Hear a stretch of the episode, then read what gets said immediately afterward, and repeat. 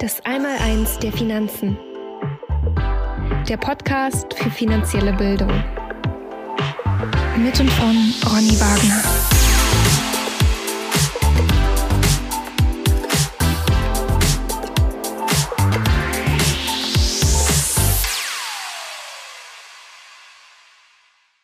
Moin Ronny, ich grüße dich lieb aus dem super verschneiten Hamburg. Grüß dich.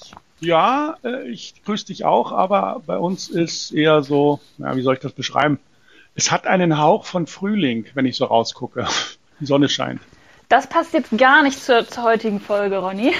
Schade. das passt eher der Schnee. Okay.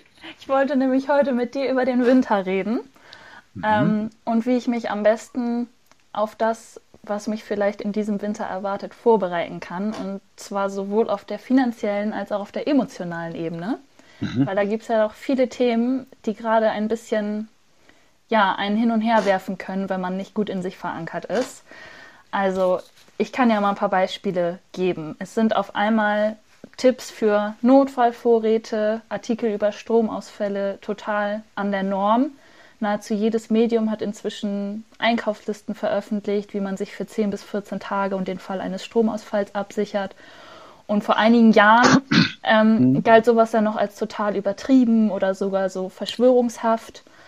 Ähm, dann haben viele Menschen ja auch einfach aus verschiedensten Gründen reelle finanzielle Nöte. In meiner Heimatstadt Hamburg hat beispielsweise gerade das Hamburger Abendblatt eine Umfrage eröffentlicht, dass fast jeder zweite Mieter um seine Wohnung fürchtet wegen der hohen Energiepreise. Ähm, und das sind nur ein paar Beispiele dafür, dass man irgendwie so manchmal das Gefühl haben kann, eigentlich ist der Blick in den Winter nicht so schön und ähm, die kalten Wintermonate könnten einige böse Überraschungen bergen. Mhm. Ähm, Deswegen wollte ich dich mal fragen, wie das denn aus deiner Perspektive aussieht, ob solche Szenarien, Stromausfälle, kalte Wohnungen, Insolvenzen und so weiter wahrscheinlich sind oder du vieles davon für etwas übertriebene Panikmache hältst. Ja, was heißt übertriebene Panikmache? Ähm, du kennst ja den, vom, den Ausdruck von mir defensiv pessimistisch. Ja, allerdings. Äh, da haben wir ja auch schon mal drüber gesprochen. Also was ist das nochmal, defensiv pessimistisch? Ähm, also es ist jemand, äh, der vorab über Dinge nachdenkt oder Dinge bedenkt, was alles schiefgehen könnte im Leben und sich eben äh, darauf dann auch vorbereitet. Das ist so für mich die Definition von defensiv ähm, pessimistisch. Und ich bin das ja, ich bin genauso. Ich, also ich als defensiv, defensiver Pessimist überlege mir ähm, zum Beispiel vor einer Präsentation, ich halte ja ganz viele Präsentationen und Vorträge, und bevor ich in so eine Präsentation reingehe oder in so einen Vortrag, dann überlege ich mir schon, welche kniffligen Fragen die Teilnehmer zum Beispiel stellen könnten an mich. Und ich lege mir dann eben so auch äh, schon mal so Antwort, Antworten zurecht, wie ich dann damit umgehe. Also gerade mhm. so für diese Themen. Und deswegen beschreibt das, glaube ich, ganz gut so einen defensiven Pessimisten. Ähm, und äh, ich bin eher also der Meinung, dass man das äh, schon auf der Uhr haben sollte, auf der Agenda haben sollte, so einen gesunden Pessimismus. Ähm, der ist, also der ist, ein gesunder Pessimismus ist genauso gut oder genauso schlecht wie ein gesunder Optimismus. Ne? Das äh, ist für mich äh, klar. Ähm, und ich brauche jetzt eben auch keine Ratgeberbücher, die, die, die mir helfen, die Welt äh, durch eine rosarote Brille zu gucken, zu betrachten. Also das, da, da bin ich auch nicht der Typ für. Also so eine Mischung aus beiden. Ich sage da immer, ein guter Investor ist sowohl Optimist als auch Pessimist und das zu gleichen Teilen. Das muss man auch sein. Deswegen halte ich das nicht für Panikmache. Ich halte das durchaus für ein realistisches Szenario. Ich glaube, Stromausfälle, Insolvenzen, steigende Armut, ähm, kalte Wohnungen, äh, das ist das ist ein Thema. Damit muss man sich beschäftigen. Ähm, das ist realistisch.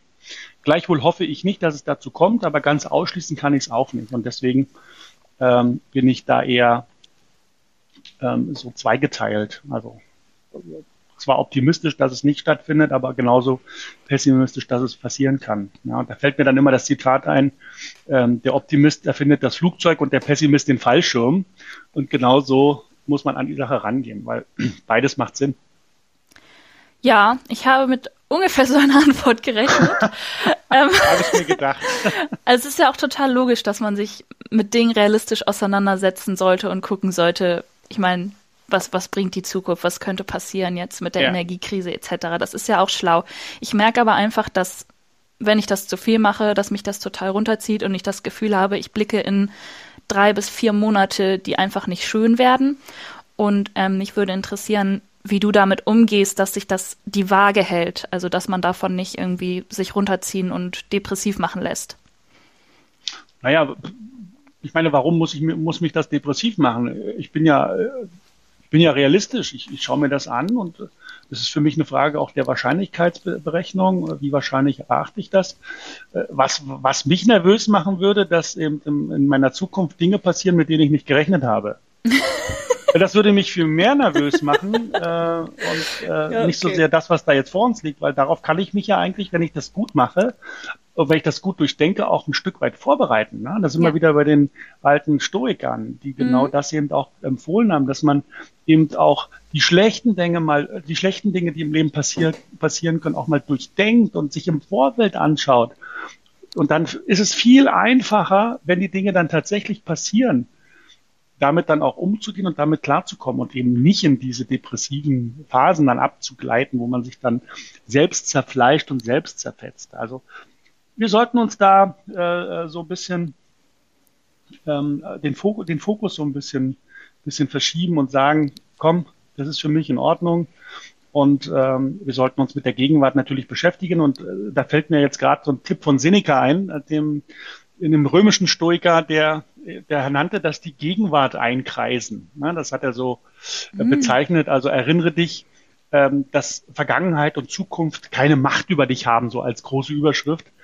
Und äh, fokussiere dich und, und, und lenke deine Aufmerksamkeit eben auf den gegenwärtigen Moment. Mhm. Denn handeln kannst du ja nur in der Gegenwart. Du kannst ja in der Zukunft und in der Vergangenheit nichts mehr machen.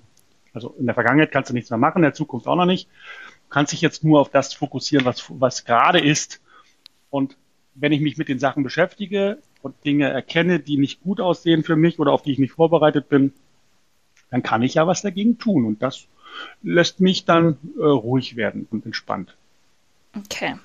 Das beruhigt mich auch ein bisschen. Ähm, womit ich nicht sagen will, dass mir das immer so leicht fällt. Ich glaube, ich neige manchmal dazu, das dann übertrieben dramatisch zu sehen. Ähm, ja, das musst du nicht. Dramatisieren, musst, musst dramatisieren musst du es dann auch nicht. Also Realismus und Dramatisation ist ja nochmal was anderes. Mhm. Oder ist ja ein Unterschied. Das sind ja mhm. zwei verschiedene Paar Schuhe. Also bleib realistisch und äh, alles andere kannst du jetzt eh nicht beeinflussen. Nichtsdestotrotz ist ja aber die Nachrichtenlage einseitig. Also es wird ja zum Beispiel wenig darüber geredet, wie kann ich es mir schön machen, wie kann ich dafür sorgen, dass trotz Krise ich irgendwie emotional in meiner Mitte bleibe und, und, und innere Wärme kultiviere. Und ich würde gerne auch ein bisschen mit dir darüber sprechen, wenn du Lust hast, ähm, weil wir auch schon mal in irgendeinem privaten Gespräch darüber gesprochen haben, wofür der Winter eigentlich da ist. Also wofür ist diese kalte, dunkle Jahreszeit?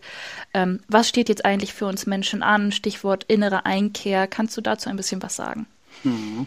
Ja, die, die, der Winter ist ja gemeinhin als die Zeit der Besinnung bekannt. Ne? Das mhm. ist ja so eine Phase, gerade auch wenn man sich die Natur als Vorbild nimmt, wo alles zur Ruhe kommt, äh, ja, wo man mal reflektiert, wo man sich wieder äh, besinnt auf das, was wirklich wichtig ist. Und das ist für mich auch der Winter. Dafür ist er auch da. Dass man eben in seinem Leben nicht immer auf dem Gaspedal steht, sondern dass man eben auch mal das Gas wegnimmt und mal guckt, fahre ich überhaupt noch in die richtige Richtung oder ist es vielleicht mal Zeit, äh, eine andere Richtung einzuschlagen? Also dafür finde ich die Zeit super. Ähm, das ist also nicht nur die Weihnachtszeit, sondern der Winter im Allgemeinen, die sehe ich als äh, Zeit der Besinnung. Und ähm, da habe ich so ein bisschen im, im, Hinterkopf, ich weiß nicht, ob dir das was sagt, die Temperamentenlehre, also ja. oder die, die Säftelehre, mhm. ähm, also Hippokrates, ja, der griechische ähm, Philosoph äh, Hippokrates, der hat das mal äh, schön formuliert und auf den Punkt gebracht und erkannt, dass es eben äh, diese unterschiedlichen äh, Bereiche gibt, dass es die unterschiedlichen Temperamente gibt, äh, die man dann eben auch gleichsetzen kann mit den Jahreszeiten. Also zu, zum Beispiel im Winter, im Winter mit dem Phlegmatiker oder im Herbst den Melancholiker oder im Sommer den Choleriker oder den lebensbejahenden äh, Sanguiniker für den Frühling. Das sind also so immer Temperamente, die in den entsprechenden Jahreszeiten auch vorherrschen. Und das sind ja auch die Gefühle, die wir haben zu diesen mhm. Jahreszeiten. Du hast es ja gerade auch schön gesagt, dass du da gerade in so einer Phase drin bist, äh, äh, wo du dich eben da so ein bisschen zurücknimmst und über Dinge nachdenkst und mhm. Dinge reflektierst. Und dafür ist die Zeit genau richtig und das finde ich auch wichtig. Und das muss man auch machen. Na, man kann nicht immer nur äh, Vollgas durchs Leben rennen. Man muss sich auch mal ein Stück zurücknehmen und deswegen ist das eine gute Zeit, um eben auch sich über solche Dinge, die du gerade äh, anmoderiert hast, eben auch mal Gedanken zu machen, was passiert da eigentlich in unserer Gesellschaft und vor allem, wie bin ich darauf vorbereitet? Was macht das mit mir? Das ähm, ja, könnte eine ganz spannende Erkenntnis werden. Und wie kriegst du es hin, dabei trotzdem eine schöne Zeit zu haben? Also, dass du nicht nur ja in im zu sehr reflektierenden und vielleicht auch darin versinkenden bist, sondern dass du es dir trotzdem irgendwie gemütlich machst und dich wohlfühlst? Naja, ich habe es ja vorhin schon gesagt, also für mich ist immer ganz wichtig dieses Thema Gemütsruhe. Ne? Egal, mhm. was um mich herum passiert, ich, ich will eben nicht äh, da immer gleich in Panik verfallen, sondern ich möchte, ich habe das in, in, meinem Buch Welt, Welt des Vermögens auch mal aufgegriffen, das stoische Glücksdreieck, ähm, wie ich eben, äh, oder welches mir hilft, dann eben auch im Leben, egal was um mich herum passiert, eben auch äh, die Ruhe nicht zu verlieren und trotzdem glücklich zu sein. Und das stoische Glücksdreieck besteht ja aus drei äh, Eckpunkten. Das ist der erste Eckpunkt ist ähm, also Verantwortung für sein Leben übernehmen. Mhm. Das, da ist eben die, Reflekt, die Reflexionsphase auch extrem wichtig, dass man sich wirklich dann auch mal zurücknimmt und überlegt, was habe ich da bisher gemacht, wo geht die Reise hin, wo will ich hin das ist ja ganz wichtig für das Thema Verantwortung für sein eigenes Leben übernehmen. Ja, mhm. das muss man ja, muss man ja mal machen.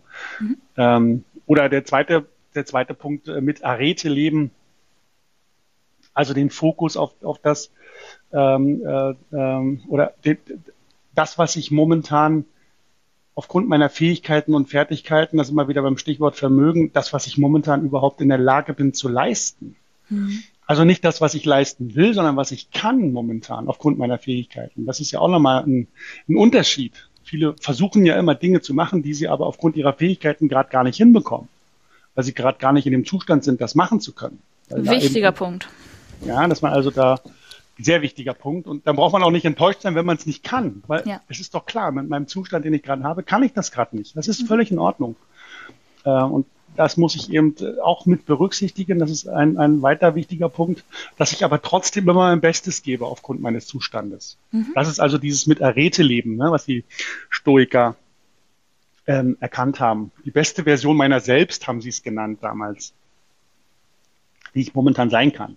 Mhm. Ähm, und der dritte Punkt ist ähm, eben den Fokus auf das zu richten, was ich selbst in der Hand habe, was ich selbst kontrollieren kann.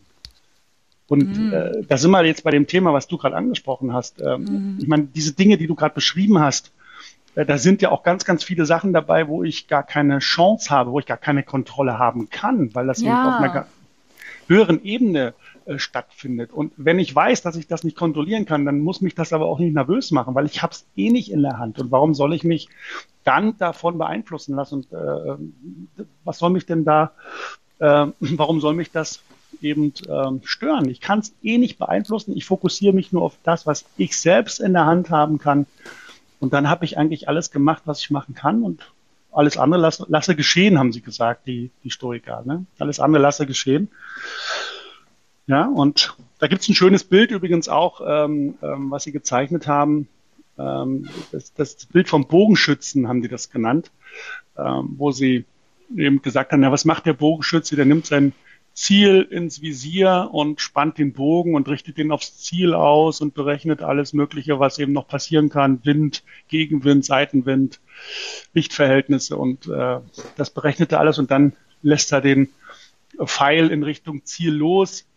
Und das ist dann eben auch der Zeitpunkt, wo er die Kontrolle abgibt, weil bis dahin hat er alles unter Kontrolle mhm. gehabt, da hat er das mhm. Bestmögliche machen können, ne, da hat er sein Bestes mhm. geben können. Aber jetzt, wo der Pfeil losgeflogen ist, hat das nicht mehr in der Hand. Es könnte irgendwas dazwischen kommen. Ja, und das ist dieses Bild vom Bogenschützen, wo, was ich dann auch immer im Kopf habe, wo ich sage, ja, okay, du hast dein Bestes getan, du hast alles gemacht, was in deiner Macht stand. Und äh, jetzt äh, liegt es einfach nicht mehr in deiner Macht und jetzt muss das Schicksal entscheiden, ob der, äh, Bo, ob der Pfeil sein Ziel erreicht. Und das ist so das, was ich äh, momentan eben auch in diesem Umfeld ähm, vielleicht auch dir als Ratschlag geben kann, mhm. vielleicht so, das mal aus dem Blickwinkel zu betrachten. Das holt mich auf jeden Fall sehr ab, auch das, was du vorher gesagt hast mit, mit den Aspekten aus dem, wie heißt das, stoischen Glücksdreieck? Ja. Mhm. Ja, das äh, war eine sehr lebenspraktische und konkrete Antwort. Damit kann ich auf jeden Fall richtig viel anfangen. Vielen Dank. Super. Ich hoffe, gerne. das sehen andere auch so. Mhm, ja, vielleicht. Ähm, apropos konkret, ähm, kannst du denn mal ein bisschen erzählen, was du konkret im Außen machst, um im Winter nicht frieren und hungern etc. zu müssen? Hast du da irgendwelche Tipps? Naja, äh, ganz pragmatische Dinge einfach. Ne? Sich einfach vorzubereiten, das mache ich schon seit vielen Jahren. Äh, nicht mhm. erst seit die Presse drüber schreibt oder mhm. die Medien darüber berichten. Einfach mal so ein paar Reserven anlegen. In allen Bereichen. Ne? Essen, Trinken, Wärme, äh, Wasser, also Holz, Wasser. Ähm, sich einfach da so ein Stück weit auch mal vorzubereiten und eben auch mal da wirklich davon auszugehen, dass eben nicht immer alles so läuft, wie ich es gerne hätte, sondern dass eben auch immer mal Sachen dazwischen kommen können. Und äh, ja, ich habe es ja vorhin schon gesagt, da hilft mir halt die, die Philosophie ungemein weiter, ne? weil die Philosophie oder was ist der Nutzen von Philosophie? Weil äh, es gibt ja Menschen, die haben die Idee im Kopf, Philosophie ist was Nutzloses. Ne? Das hilft mir nicht wirklich weiter. Aber für mich ist das was äh, völlig pragmatisches, weil der Nutzen der Philosophie ist für mich, die Realität so zu sehen, wie sie ist. Mhm. Ja, nicht wie ich sie gern hätte, sondern wie mhm. sie ist. Mhm. Und äh, wenn ich das mache, dann komme ich eben genau an den Punkt, den du auch gerade wieder angesprochen hast, dass ich mich halt mit pragmatischen Sachen auseinandersetzen muss, die mir einfach helfen, im Leben besser klarzukommen und äh, die mir helfen, eben auch mal mit Dingen besser umgehen zu können, die ich vielleicht nicht äh, die ich mir nicht wünsche, aber die ich trotzdem mal durchdacht habe und die ich äh, antizipiert habe und mich darauf entsprechend dann auch vorbereitet habe. Das finde ich total wichtig. Ich hoffe natürlich nicht, dass ich meine Konserven irgendwann mal an, anreißen muss, aber ist aber so ein Stromausfall zum Beispiel, der wird ja nun aktiv diskutiert in den Medien und ich, es war ja jetzt, heute war ja gerade erst der Warntag, ne, wo mm. jeder auf seinem Handy äh, äh, da diesen schrillen Ton bekommen hat und diese Nachricht bekommen hat. Äh, ich meine, das sind ja so Zeichen, die da gegeben werden, dass man eventuell auch von den uns Regierenden davon ausgeht, dass vielleicht sowas mal in unserem Leben stattfinden könnte. Und so ein Stromausfall, so ein Blackout, der ist nicht unrealistisch, wenn ich mir unsere Energiepolitik hier anschaue. Und deswegen mhm. ist es mhm. vielleicht ganz klug, auch so mal so ein Notstromaggregat zu Hause zu haben äh, oder sich bei der Stromversorgung vielleicht ein bisschen autarker aufzustellen, Stichwort Photovoltaik. Das sind ja, ja, das sind ja, das machen ja schon äh, Menschen. Ne? Die ja, machen das ja. Auf jeden Fall. Die machen das ja jetzt nicht immer unbedingt, um, um jetzt reicher zu werden oder Geld zu verdienen, sondern um sich vielleicht auch ein Stück unabhängiger vom System zu machen. Und das, das ist das, was ich empfehle, dass man eben ähm, das Leben wieder selber ein bisschen mehr in die Hand bekommt. Okay, und wie sieht es aus jenseits von ähm, ja, Energiethemen und, und Nahrungsmitteln, wenn ich jetzt auf meine Finanzen blicke und das Gefühl habe, oh je, bei diesen Aussichten gerate ich etwas in Panik. Ist es jetzt zu spät, noch irgendwas zu machen? Gibt es irgendwas, was ich unbedingt machen sollte? Sollte ich mein Konto leer räumen? Wie ist da so dein Standpunkt? Naja, ähm, das muss dann jeder für sich entscheiden, was, was die Konsequenz daraus ist, wenn man das erstmal erkannt hat. Für mich ist klar, Stichwort Stromausfall, Blackout, mhm. dass dann natürlich das Thema Bank und Konto auch erstmal Geschichte ist. Ne? Also mhm. da komme ich nicht an meinen, da geht meine EC-Karte nicht, der Geldautomat funktioniert nicht, meine Banküberweisung am heimischen Computer kann ich nicht machen. Ähm, da muss ich halt einen Plan B haben. Was mache ich denn dann? Und dann ist es vielleicht ganz klug, wenn man so ein paar Goldmünzen oder Silbermünzen oder ein paar kleinere Barren in, irgendwo äh, zugriffsbereit liegen hat, wo man eventuell dann ähm, vielleicht mit diesen Dingen äh, seine, Zahlungs seine Zahlungsverpflichtung nachkommen kann. Das ist natürlich Worst-Case-Szenario, was ich jetzt gerade male, aber das mhm. ist durchaus im Bereich des Möglichen. Ich halte das nicht für unrealistisch mhm. und ich merke halt auch, dass immer mehr Kunden von uns ähm, äh, diese Fragen sich stellen. Was mache ich dann? Und das finde ich gut, dass man das erstmal auf der Agenda hat. Gleichwohl bin ich nicht so einer, der es dann hofft, dass es dazu kommt, ne? weil das äh, hat dann natürlich auch unerwünschte Begleiterscheinungen und Nebenwirkungen, die wir alle nicht wollen, aber das heißt ja trotzdem nicht, dass es nicht trotzdem eintreten kann. Okay. Ob das Konto ähm, jetzt abgeräumt werden soll, Anja Katharina, um deine Frage zu beantworten, das überlasse ich dem äh, Menschen natürlich selbst. Ähm, ich ja. für meinen Teil habe meine Engagements äh, bei Banken schon seit vielen Jahren deutlich reduziert mhm. ähm, und mich entsprechend vorbereitet. Obwohl Engagements bei Banken finde ich eine super Formulierung. Naja, es ist ja eine zweiseitige Geschichte. Ja. Es ist ja nicht ja. nur, die Menschen sehen das eigentlich immer so einseitig, ich sehe das eigentlich immer so, ja, ich ja. gebe ja der Bank irgendwo auch meine, meine Gelder und mhm. die müssen sich natürlich auch dafür qualifizieren, das ordentlich verwalten zu dürfen. Ne? Mhm. Deswegen ist das schon ganz wichtig, das so zu formulieren. Mhm. Was mich noch interessieren würde, wenn wir jetzt so in die nächsten Monate blicken und ich meine, es ist ja schon beobachtbar, dass es vielen Menschen einfach schlechter geht, finanziell ja. und äußerlich existenziell. Ähm, was glaubst du in so einer Zeit, welche ähm, Produkte werden wichtiger und an Wert gewinnen? Worauf sollte ich da achten, wenn es in so eine Phase geht? Welche Produkte? Was meinst du mit welchen Produkten?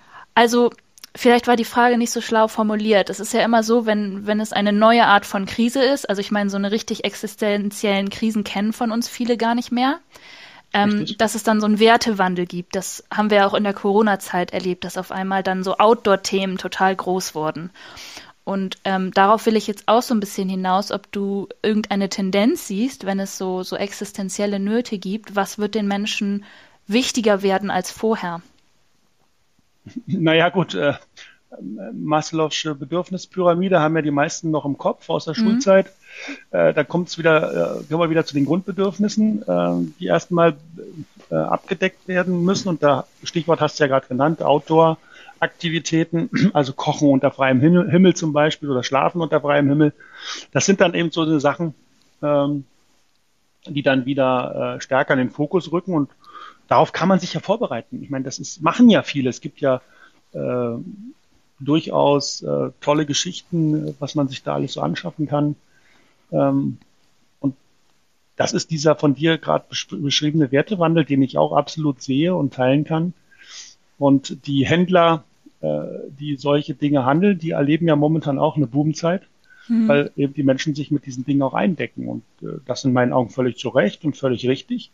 Und da muss man jetzt nicht unbedingt so ein Prepper sein, ja. So, also mhm. so, die sind ja so ein bisschen verschrien. Aber die machen es, glaube ich, in meinen Augen ganz klug, dass sie eben auch immer ein paar, ein paar äh, Sachen vorausdenken und sagen, naja, was wäre wenn? Mhm. Dann gibt's natürlich auch wieder Extreme, die müssen wir jetzt auch nicht wieder, die müssen wir jetzt auch nicht äh, äh, als Vorbild nehmen. Aber wenn man trotzdem mal in diese Richtung blickt und erkennt, upsala, da ist das, was in der Vergangenheit gut funktioniert hat, muss nicht in der Zukunft gut funktionieren. Da kann durchaus äh, auch ein bisschen was sich verändern. Dann kann ich das absolut nachvollziehen, dass die Menschen sich mit solchen Dingen auch eindecken und sich vorbereiten. Ich finde es gut. Und was, wie wäre es auf einer, auf einer ideellen und zwischenmenschlichen Ebene? Also das ist jetzt rein hypothetisch. Ne? Ich finde das einfach nur wahnsinnig spannend, so ein bisschen zu schauen, wenn vielleicht, keine Ahnung, Fernseher und Co. nicht mehr funktionieren und auch andere Ablenkungssachen zu einem Luxus werden, die Menschen sich nicht mehr leisten können zu reisen oder so. Ähm, also ich finde es so spannend, sich zu überlegen, was wird denn dann wieder wichtig? Wird man sich dann wieder mehr mit den Nachbarn treffen? Werden alle Leute irgendwie zusammen Spieleabende machen oder so? Denkst du über sowas nach? Ja, was heißt, ich denke nicht darüber nach, aber ich, ich kann es eben aus, aus der eigenen Erfahrung berichten. Wir brauchen uns ja nur mal die Corona-Zeit angucken. Mhm. Ich meine, da wurden ja, da wurden wir ja in so einen Lockdown hineingezwungen äh, und dann wurden eben, äh, wurde eben das Thema Familie wieder total wichtig, mhm. äh, dass man sich eben dann auf diese kleinste gesellschaftliche Einheit zurückgezogen hat. Äh, und da ändern sich natürlich dann auch Dinge. Dann sitzt man nicht immer den ganzen Tag vorm Fernseher, sondern äh, macht eben aktiv ein paar Sachen miteinander, spielt Spiele, unterhält sich, äh, tauscht Fantasien aus. Also da, da, da werden dann andere Sachen wieder viel, viel wichtiger als dieses, diese oberflächlichen äh, Konsumsachen. Mhm. Nee, ich dachte nur halt, falls es jetzt so öfter mal Stromausfälle geben sollte, was wir ja letztlich noch gar nicht wissen, fallen ja einfach auch viele, viele Aspekte weg, die noch in der Corona-Zeit ähm, gut funktioniert haben. Mhm. Ähm, und darauf bin ich einfach sehr gespannt. Aber wahrscheinlich kann man das auch erst wissen, ja. wenn es soweit ist. Da brauchen wir jetzt, denke ich, das, das Fass brauchen wir jetzt nicht aufmachen. Nee. Was wäre, wenn? das wird sich dann ergeben. Wichtig ist, dass man seine Grundbedürfnisse erstmal absichert und, und äh, dafür vorsorgt. Alles andere muss man geschehen lassen. Da, kann mhm. man jetzt, da müssen wir jetzt einfach mal abwarten. Aber so schlimm finde ich das gar nicht, wenn die Menschen nicht mehr permanent auf ihren Handys rumdatteln, mhm. sondern äh, eben den Blick wieder nach oben richten, nach vorne richten und mhm. eben feststellen, da gibt's ja noch viel mehr um mich herum, was interessant ist, was ja. nichts mit dem Smartphone zu tun hat. Wäre echt spannend. Ja. Ähm, ich hatte mir noch eine, ja, die Weltwirtschaft betreffende Frage aufgeschrieben. Ja. Ähm, wenn ich es richtig verstanden habe, stehen wir momentan irgendwo zwischen Inflation und Rezession. Okay. Kannst du das, ich weiß nicht, ob ich es richtig verstanden habe, aber die, die Übergänge sind ja auch fließend. Kannst du das nochmal kurz ähm, erklären? Und auch, ja, was das also, bedeutet konkret? Ja, also ja, natürlich. Inflation ist klar. Also Inflation hat ja immer was mit Geldentwertung zu tun. Ich, ich nenne es den unsichtbaren Dieb. Ne? Mhm. Ähm, Geldentwertung, im, im, warum gibt's diese Geldentwertung? Naja, weil immer mehr Geld in Umlauf gebracht wird, aber dieses Geld ist überflüssig. Ne? Es ist überflüssig in dem, in dem Sinne, dass eben äh, dafür keine Waren und Dienstleistungen zur Verfügung stehen, sondern dass dieses Geld eben zusätzlich ins System gegeben wird, und eben dieses System immer weiter aufbläht und diese überschüssige Geldmenge, die eben nicht für eine Wertschöpfung zur Verfügung steht im klassischen Sinne, die ist die wirkt halt inflationär. Und ähm, also die Geldmenge steigt und daraufhin steigen eben die Preise mit. Und du hast gerade gesagt, Rezession, äh, das würde, das ist jetzt so die vorsichtige Variante. Ich bin eher der Meinung, wir laufen da gerade in eine Depression hinein. Mhm. Ähm, also Rezession, vielleicht mal ähm, das kurz erklärt, äh, lateinisch Rezession, Rückgang. Also es werden immer weniger Waren hergestellt und verkauft. Die Wirtschaft ist in einem Abschwung, in einer Abschwungphase ähm, und sie zieht sich zurück. Ja, das könnte man vielleicht als Rezession beschreiben. Mhm. Und Depression, weil ich diesen, diese, diesen Punkt gerade aufgemacht habe. John Maynard Keynes, einer der bekanntesten Ökonomen ähm, der vergangenen Jahrzehnte, hat wie ich finde, mal schön beschrieben. Er hat gesagt, eine Depression ist ein chronischer Zustand unter normaler Tätigkeit, ohne irgendeine ausgesprochene Tendenz zur Wiederbelebung oder zum vollständigen Zusammenbruch. Also es ist so ein Schwebezustand. Weder Fisch mm. noch Fleisch, würde man sagen. Ne? Klingt unangenehm. Äh, klingt unangenehm. Ja, weil es ein chronischer, äh, weil es eben ein chronischer Zustand ist und ähm, das ist natürlich was, was ähm, uns allen nicht gefällt. Ähm, dass das mal von vorübergehender Natur sein kann, ist in Ordnung, aber so ein chronischer Zustand ist da äh, nicht das, was wir uns alle vorstellen. Wichtig ist also, dass man erstmal ähm, äh, erkennt, dass wir überhaupt in dieser Situation sind. Das, da sind ja die meisten Menschen noch gar nicht. Die leben ja noch in der Welt, dass eben noch alles schick ist oder wieder alles gut wird und dass die Inflation gar nicht so schlimm ist und nur vorübergehend ist. Also da bin ich ja, über die Phase bin ich ja schon lange hinweg und deswegen glaube ich, dass wir uns hier auf eine Phase einstellen sollten, die nicht sehr angenehm werden wird. Kannst du das mal konkreter schildern? Also ich habe die Definition von der Depression durchaus verstanden, aber äh, wie könnte sich das ähm, genau im Außen äußern? Also was erleben wir dann? Na, wir haben keine klare Tendenz in irgendeine Richtung. Also wir haben einfach so, ein, so, ein, so einen Schwebezustand. Äh, ähm, wo es einfach in keine, keine Richtung geht. Weder geht es in die Richtung Zusammenbruch, noch geht es in, in die Richtung wieder, dass wieder alles besser wird. Also das ist so, es, es zieht sich. Ne? Es ist, wir kommen eben aus dieser Situation nicht so ohne weiteres raus. Vielleicht wäre dann in so einer Situation ein äh, kompletter Neustart des Systems äh, der richtige Schritt. Aber das wird sich eben dann zeigen, äh, wie, wie das dann weitergeht. Aber Fakt ist eins, das ist so ein, diese Schwebezustände, das mögen ja die Menschen eigentlich nicht. Ne? Also wir brauchen ja immer irgendwie, also meine, wenn schon was Schlimmes passiert, dann sollte es dann vielleicht auch zusammenbrechen ne? oder kaputt gehen. Mhm. Dann hat man die Chance, wieder was Neues aufzubauen. Beziehungsweise man muss ja erstmal was kaputt gehen lassen, damit man überhaupt was Neues aufbauen kann. Das ist ja äh, eben auch mal wichtig. Also man kann, wir können ja nicht immer nur drüber bügeln und sagen, jetzt verändern wir hier mal ein bisschen und da mal ein bisschen. Wir sind ja momentan in so einer Situation, so zumindest meine Wahrnehmung, dass äh, es immer mehr Menschen gibt, die das wahrnehmen, dass unser heutiges System eben so nicht weiter existieren kann und dass wir eben nicht mehr kleine Reparaturen nur an der einen oder anderen Stelle ausführen müssen, um das wieder zu heilen, sondern ähm, das geht ja möglicherweise in eine andere Richtung gerade. Mhm. Äh, unsere Folge bezieht sich ja auf finanziell und emotional sicher durch den Winter zu kommen. ähm, jetzt mal im Hinblick auf Rezession, Schrägstrich Depression, hast du da noch konkrete Hinweise für den Umgang? Naja, ähm, wir haben ja auch schon mal über das Thema, ähm, oder du hast mich ja vorhin gefragt, ob ich konkrete Tipps habe, wie man nicht in Panik verfällt. Ne? Mm. Das ist ja so, dass das ist ja so ein großes Thema. Das, haben, das interessiert ja äh, die meisten. Und äh, da gibt es eine interessante ein interessantes, einen interessanten Punkt, wie ich finde, ähm, dass es eben unterschiedliche Zustände gibt. Also man kann natürlich sich jetzt darauf vorbereiten, ähm, man nennt das Robustheit, also einen gewissen Grad der Robustheit her, herzustellen. Also dass man sich also so hinstellt, dass man sagt, okay, egal was jetzt in der Zukunft passiert, ob Inflation, äh, Rezession, Depression, Stagflation, was auch immer. Mhm. Ich möchte für mich einen Zustand der äh, der, der Robustheit erreichen, sowohl auf der materiellen, aber auch auf der immateriellen äh, Ebene. Also man positioniert sich eben so, dass die Dinge an einem abprallen. Mhm. Wenn man das mal als ein, ein, als ein Beispiel sich anguckt, dann wäre das zum Beispiel so, wenn man in so einer Überschwemmungsregion äh, lebt ähm, und äh, eine Überschwemmung erwartet, dann sagt man einfach, okay, ich nehme mein Haus jetzt da aus dieser Überschwemmungszone weg und setze das zum Beispiel in eine Bergregion. Also ich ziehe um.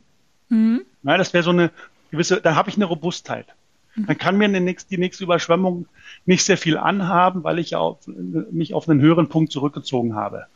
Das wäre ein Bereich. Das ist aber nicht der Bereich, den ich äh, favorisiere. Der zweite Bereich wäre jetzt so ein Zustand der Resilienz. Das ist ja auch ein Begriff, der immer wieder äh, durch die Medien geistert. Ähm, es ist so eine Art Wehrhaftigkeit. Also äh, das ist so ein Umstand, ähm, oder, oder wenn, wenn, wenn irgendwas passiert, dann erreicht mich dieser, dieser, dieser Umstand zwar, aber ich bin gut darauf vorbereitet. Mhm. Also das, was wir auch gerade besprochen haben, sei vorbereitet mhm. auf gewisse Dinge. Ähm, das ist ganz, ganz wichtig, um in dem Beispiel von, dem, von der Überschwemmung zu bleiben, könnte man dann vielleicht sagen, also wenn man eine Überschwemmung erwartet, dann baut man zum Beispiel einen Schutzwall. Dann wäre ich resilient. Ne? Mhm. Der Umstand erreicht mich zwar, aber ich bin vorbereitet. Das ist aber auch nicht das, was ich sehe, sondern ich äh, bin, und dann bin ich jetzt bei Nassim Taleb, äh, du weißt ja, dass das ein Autor ist, den ich sehr, sehr gerne zitiere und auch sehr gerne lese. Äh, der hat einen Zustand beschrieben, der mir noch besser gefällt, den man erreichen äh, sollte, und den ich dann, was ich dann auch als Herausforderung betrachte, wenn ich mich mit diesen ganzen negativen Dingen beschäftige, dann äh, versuche ich eben diesen Zustand zu erreichen und dann habe ich ja wieder eine neue Herausforderung, auf die ich mich dann eher konzentrieren kann, als mir darüber Gedanken zu machen und in, in, in, in eine Depression zu verfallen, ähm, dass ich hier in so einer ausweglosen Situation bin. Bin ich nämlich nicht. Ähm, denn ich könnte diese Antifragilität, hat er das genannt, also diesen Zustand hat er als antifragil bezeichnet. Mhm. Das ist so diese Meisterklasse, diese Königsklasse. Man ist also dann so positioniert, äh, dass man von den geänderten Umständen, die einen erreichen, eben sogar profitieren kann. Und das Versteh ist ja mal so. Verstehe ich das richtig, dass du gerade von inneren und äußeren Aspekten sprichst? Ja. Innere ja. Haltung und Maßnahmen außen, okay. Ja, ja nur, nur, dass wir auf, auf der gleichen Seite sind. Fahren Sie ja, fort. Ja, das ist ganz wichtig. Das ist natürlich eins. Hm? Ja, also man könnte sagen, Chaos bewirkt eine Kräftigung. Ja, und scheinbar mhm. Negatives lässt sich ins Positive umkehren. Mhm. Also das, äh, was man, wie man mit Krisen und, und Notsituationen natürlich auch umgehen kann. Also um bei meinem Beispiel mit der Überschwemmung zu bleiben, was würde ein antifragiler Mensch tun? Er würde sagen, okay, ich baue jetzt ein Schiff, wenn eine Überschwemmung mm. kommt. Mm. Stichwort Arche Noah. Mm. Okay, ja. Und dann kann ich meine Gedanken und meine Ideen und Dinge auch wenn das negative Sachen im, äh, im, ersten Augenblick zu sein scheinen, kann ich auf ganz, ganz andere Weise äh, lenken und in ganz andere Bahnen bringen und sagen, okay, natürlich ist das nicht schön, was da eventuell auf uns zukommen könnte. Aber ich kann es ja auch umdrehen und kann ja was super Positives draus machen, mhm. was mich dann auch wieder ein Stück weiterbringt. Das müssen ja keine vertanen Lebensjahre sein oder Monate. Mhm. Und das ist das, wie ich äh, versuche, mit diesen Dingen umzugehen. Also ich versuche immer, wie bringt mich das jetzt weiter? Ja, also ich stecke nicht, also nicht Vogel-Strauß-Taktik, also Kopf in den Sand strecken, sondern äh, was äh, bringt mir das? Wie kann ich das für mein Leben einsetzen? Und was kann ich daraus für notwendige Schlussfolgerungen ziehen, die mich äh, kräftigen, die mich stärker machen? Ja, du weißt ja auch, dass ich ähm, ähm, auch sehr, sehr viel, sehr, sehr gerne fasten gehe. Mhm. Ähm, und das ist für mich auch zum Beispiel so ein antifragiler Zustand, ne, den ich erreichen kann. Ähm, indem ich eben sage, ich gehe jetzt halt mal in so, ein, in so eine Fastenwoche, um halt äh, wieder diese Antifragilität zu bekommen, eben. Ne, also diese, dass ich meinen Körper und meine Gesundheit wieder kräftige und scheinbar Negatives in Positives umkehre, weil keiner hungert gern. Ne? Also das sind eben so äh, okay, Dinge, mit denen ich Beispiel. an die Sachen rangehe und die mich interessieren. Und deswegen sind das gar nicht so schlimme Sachen, die da vielleicht auf den ersten Blick für viele so aussehen, sondern das sind mhm. für mich Herausforderungen und ich kann eben hier ein neues Spiel starten. Okay. Und wenn wir jetzt in dem Bild mit dem Schiff bleiben, möchtest du es äh, den Hörerinnen und Hörern selber überlassen, herauszufinden, was Schiffe sein könnten, wenn die Überschwemmung kommt oder noch irgendwie konkrete Beispiele jetzt auch für den Winter geben? Das muss, äh, Anja Katharina, das muss jeder für sich äh, auch ein Stück weit selber herausfinden. Ich, ich habe ja. jetzt, äh, ich bin jetzt nicht, ich will ja kein Schiffbau für die anderen. Ne? Jeder muss ja. ja. sein eigenes Schiff bauen und herausfinden, was ist für ihn wichtig, was will er unbedingt absichern, wo, worauf will er sich vorbereiten, wie will er, wie will er von gewissen Situationen profitieren. Ja, gibt ja auch da, viele Podcast-Folgen dazu, wo man sich inspirieren lassen kann. Ja, ja, genau. Ja, ähm, wichtig ist, dass man erstmal erkennt, dass man in einer solchen Situation jetzt gerade ist oder die mhm. bevorstehen könnte. Mhm und dann kann man sich entsprechend dann auch äh, vorbereiten und äh, Schritte unternehmen, äh, sowohl auf der äh, materiellen, aber auch auf der immateriellen Seite. Wunderbar.